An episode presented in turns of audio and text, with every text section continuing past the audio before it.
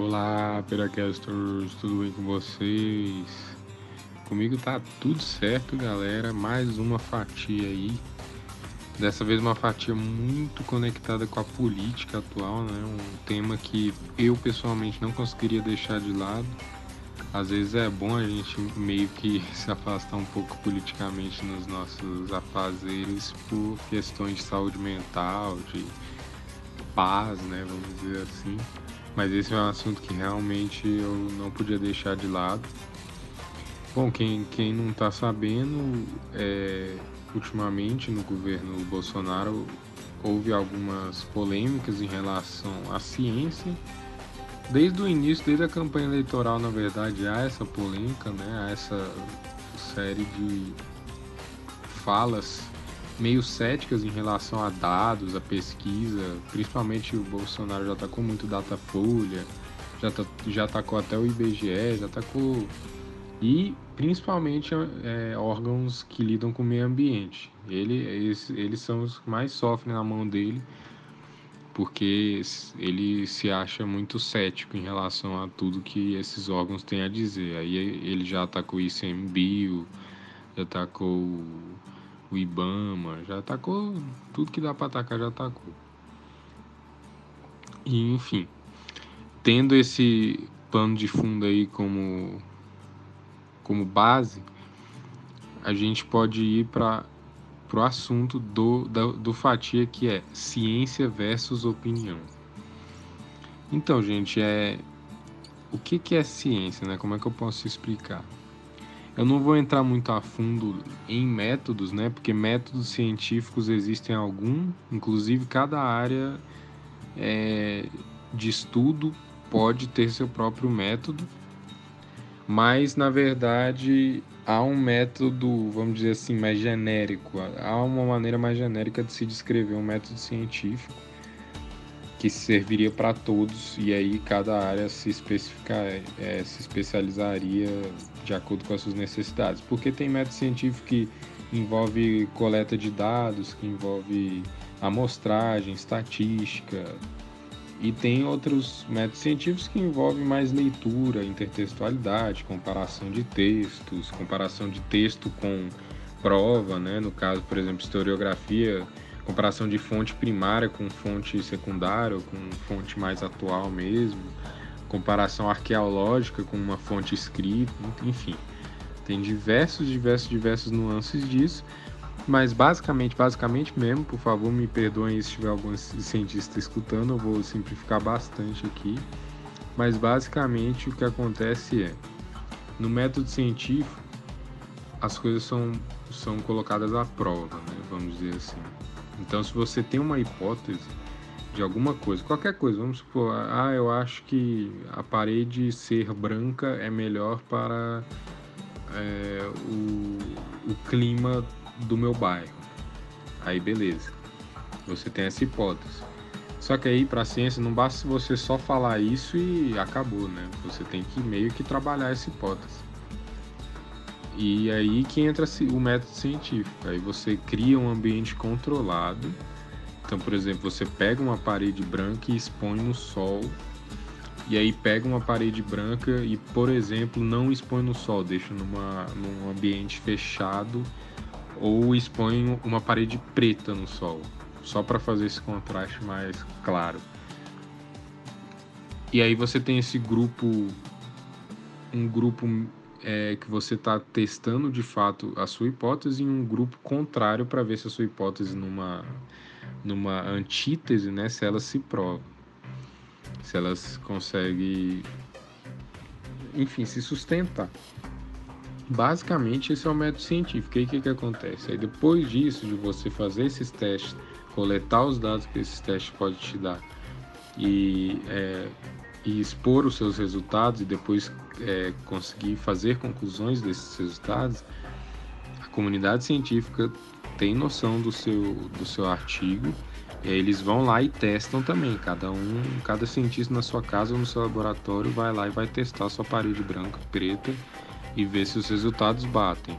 E aí um desses cientistas pode fazer o experimento de uma um pouquinho diferente, uma maneira um pouquinho diferente, sabe? Colocar uma parede cinza para ver se o resultado na verdade melhor é a parede cinza ao invés da sua hipótese que é a branca.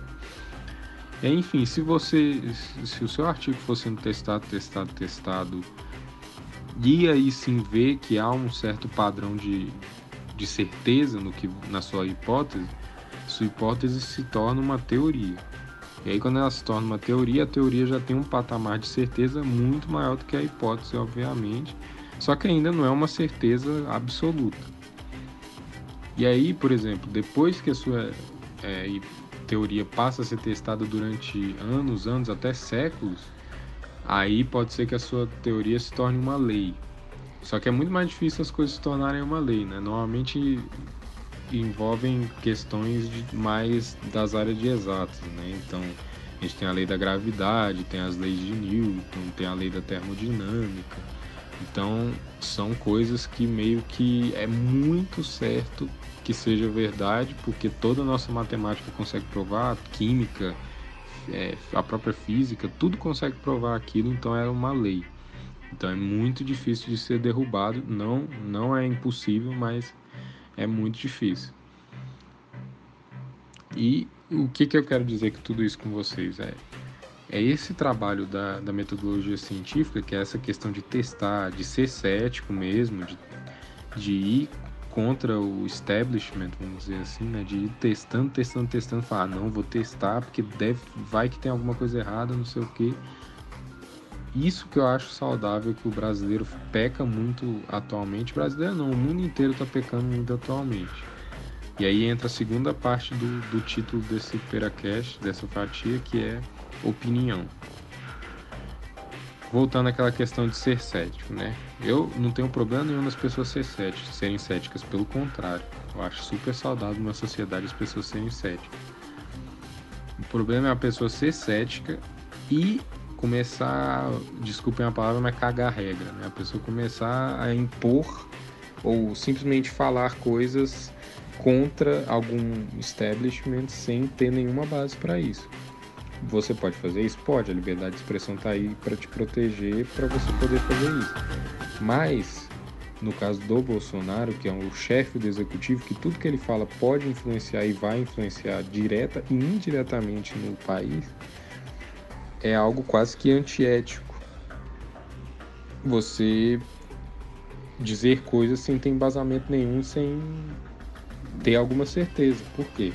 Você pode ser cético, mas se você for contestar alguma coisa, você, tem que contestar na metodologia científica. A metodologia científica tem toda uma formalidade para que o resultado seja o mais protegido e certo possível.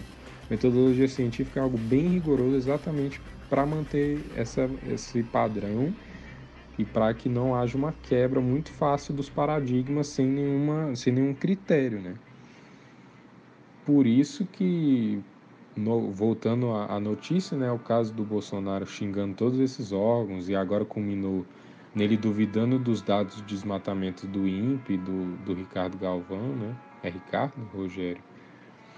É, isso tudo é de uma preocupação enorme que a gente tem que ter, gente. Isso é bizarro, porque o Bolsonaro com certeza tem as qualidades dele, mas com, eu tenho absoluta certeza que não é climatologia, ou não é estatística, ou não é ciência de qualquer forma. Ele não tem, não deve ter nenhum programa no computador dele que roda os dados do INPE, que o INPE, para abrir os dados lá que eles coletaram, você tem que ter um programa específico dessa área para poder acessar. Eu duvido que ele sequer saiba qual é o programa, o programa muito menos tenha. Então, um presidente falar uma asneira dessa, baseado com o escudo do, na minha opinião, eu acho super errado e também não só ele, eu acho que todos nós eu acho errado. Acho que a população tem que ser cética, mas tem que ser cética, inclusive, com os próprios pensamentos dela, entendeu? Se eu, por exemplo, não sei algo, sei lá, de, de moda, vamos supor, aí eu começo a vejo um desfile lá da, sei lá, da Victoria Secret lá.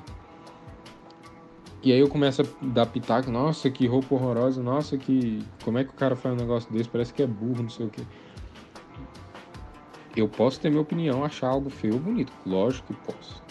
Mas você tem que ter a noção de que tem gente ali que estudou a vida inteira para estar tá fazendo aqueles designs, que tem uma proposta ali, que tem um propósito por trás, e que você talvez não tenha capacidade estética, filosófica, filosoficamente estética, né, vamos dizer assim, um conhecimento filosófico de estética suficiente para julgar se aquilo é bonito ou feio. E mesmo que você tenha esse conhecimento, você não está inserido naquele mundo da moda para poder realmente ter uma opinião válida ali. A mesma coisa com gastronomia também, qualquer área, entendeu? Eu acho que as pessoas perderam respeito pelas áreas. Eu vejo que pelo menos durante a minha infância, assim, eu, eu, via que as pessoas tinham muito respeito, por exemplo, médico. O médico falava um negócio, era isso, acabou. As pessoas respeitavam porque o cara estudava.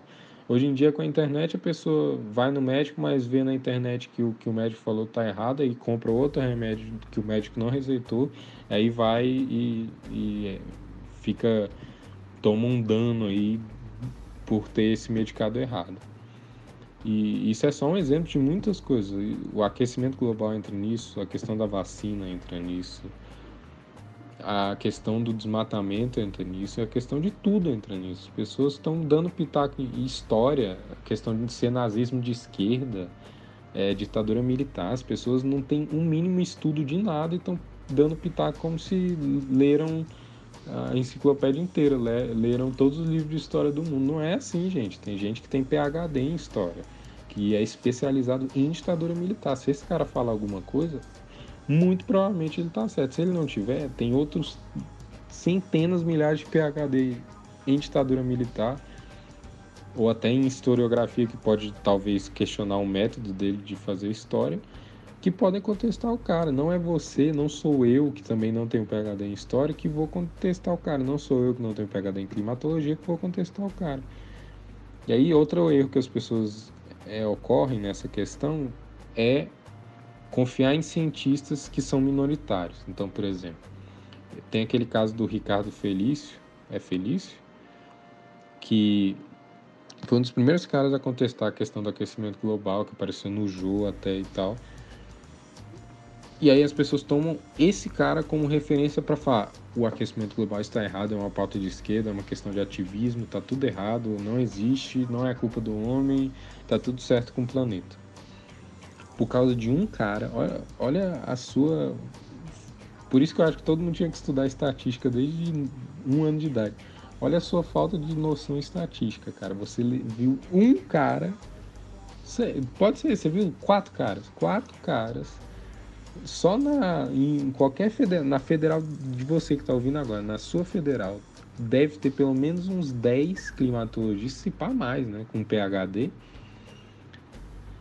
E aí você, por causa de um cara, num Brasil que deve ter centenas e até milhares de climatologistas, por causa de um cara, você duvida do aquecimento global. Olha isso, isso aí é, é, o, é o contrário de cético. Você está sendo. Você está vendendo o, o seu intelecto para um cara só. Não é assim que funciona, gente.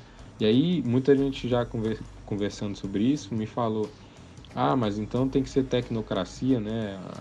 O governo tem que ser baseado em, em quão técnico o presidente tem que ser. Então as pessoas não podem opinar mais sobre nada. Não é essa a questão, gente. Não é essa a questão. Você pode ler, por exemplo, coisas de história dizendo que o nazismo é de esquerda e tal, e pode falar isso, não estou falando para censurar ninguém. Mas você eu acho que as pessoas tinham que ter a noção que você não sabe, cara, que o mais bom senso que você pode fazer no caso desse, caso você não seja um especialista na área e não, não tenha as ferramentas do método científico para poder rebater isso, é você acreditar no establishment. É isso, porque se a academia científica do mundo inteiro fala alguma coisa e você vai contra só porque um Zé Ninguém lá contestou, você tá errado, cara. Tipo assim, você tem que esperar. Você não precisa tomar posicionamento nenhum, você pode só esperar chegar em outros estudos, por exemplo. Você espera assim, ah, não, vou ver aqui. Aí tu, tu vai acompanhando esse, o trabalho desse cara mesmo que você viu contestando. Do Ricardo, vamos dizer assim. Aí você acompanha o Ricardo lá e vê que ele lançou outro artigo. Aí tu lê o novo artigo dele e vê como é que foi a resposta no ambiente acadêmico. Aí você vê que o artigo dele está gerando outros artigos, está ramificando e está ganhando espaço na academia científica. Daqui a uns anos está ganhando espaço, está ganhando espaço e vira majoritário. Olha só, o Ricardo está certo. Então, aquecimento global não é culpa do homem, o planeta está tranquilo ainda, não tem problema de plástico, não tem problema de, de desmatamento, nada. Aí tudo bem, entendeu? Mas você, o cara de um cara que você viu uma entrevista de 20 minutos, na mesma hora você vai falar para todo mundo que aquecimento global não existe. Olha, olha isso, velho. A mesma coisa de vacina. Você viu o cara de uma pessoa que você conheceu que o filho teve a reação adversa à vacina, que é uma coisa horrível, é infeliz. Não é algo que, eu, que deve ser comemorado, obviamente. Mas que você viu essa uma pessoa tendo isso.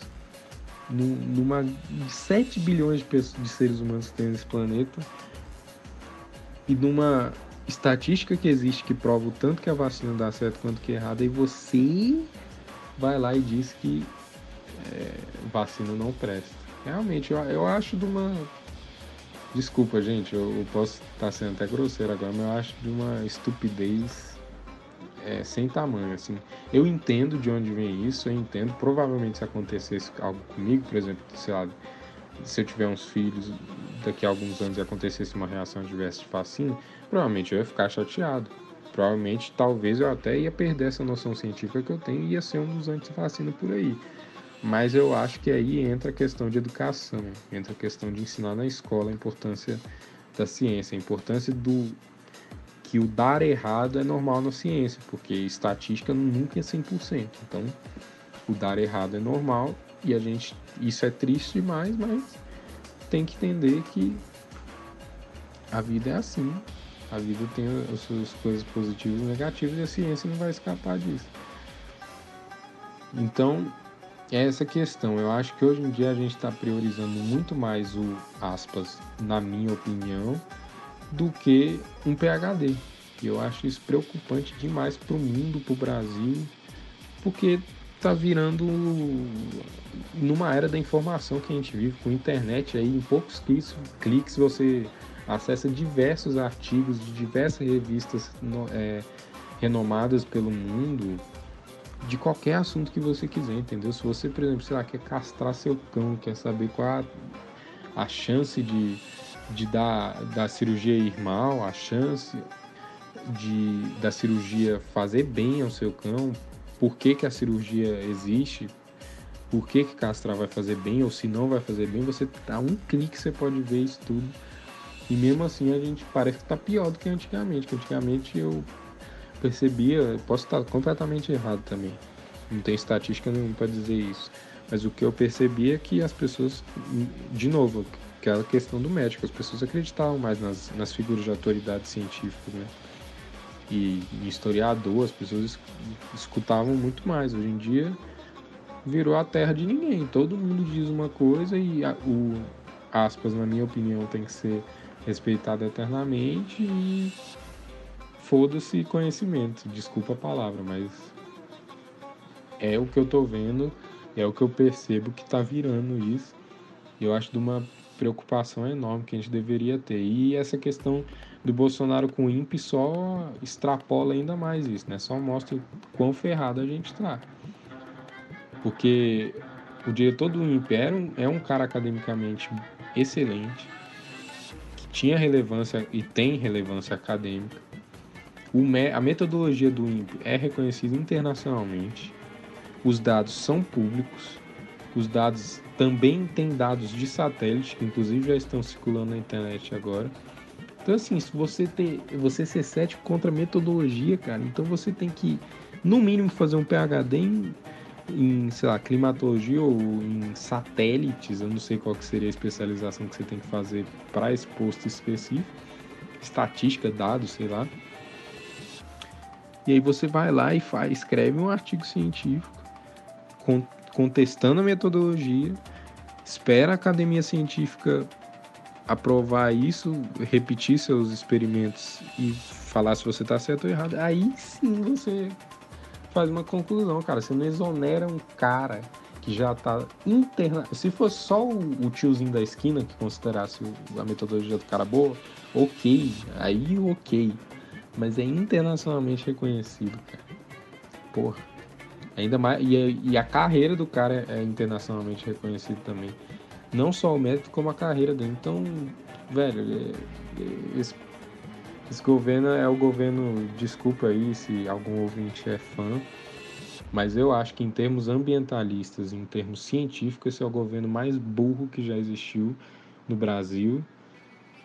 E tá fazendo até eu acreditar que passou o Jânio Quadros, né? Que eu achava que era o cara mais louco que a gente já teve, que já passou Dilma, já passou Lula, já passou tudo de, de loucura, assim, de esquizofrenia, tá um governo bizarro.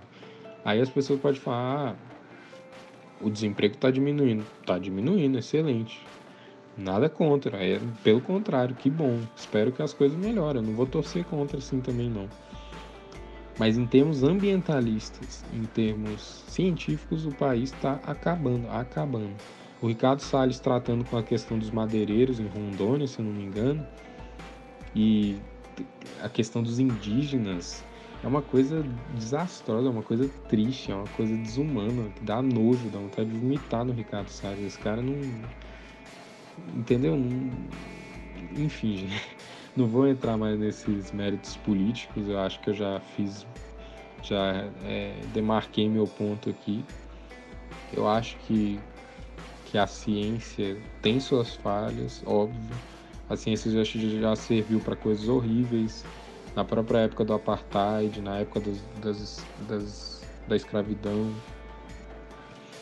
É, a ciência já serviu para muita coisa ruim, da Inquisição.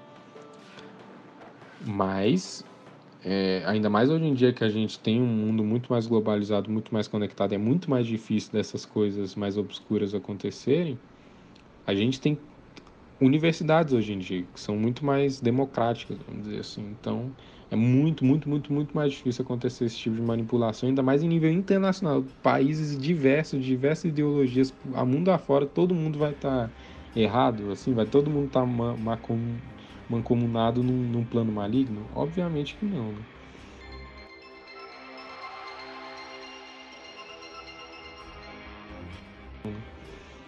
Então é isso, galera do Peracasters. Eu espero que vocês tenham gostado. Vamos aí refletir sobre essa questão científica. Nos enviem e-mails, tweets.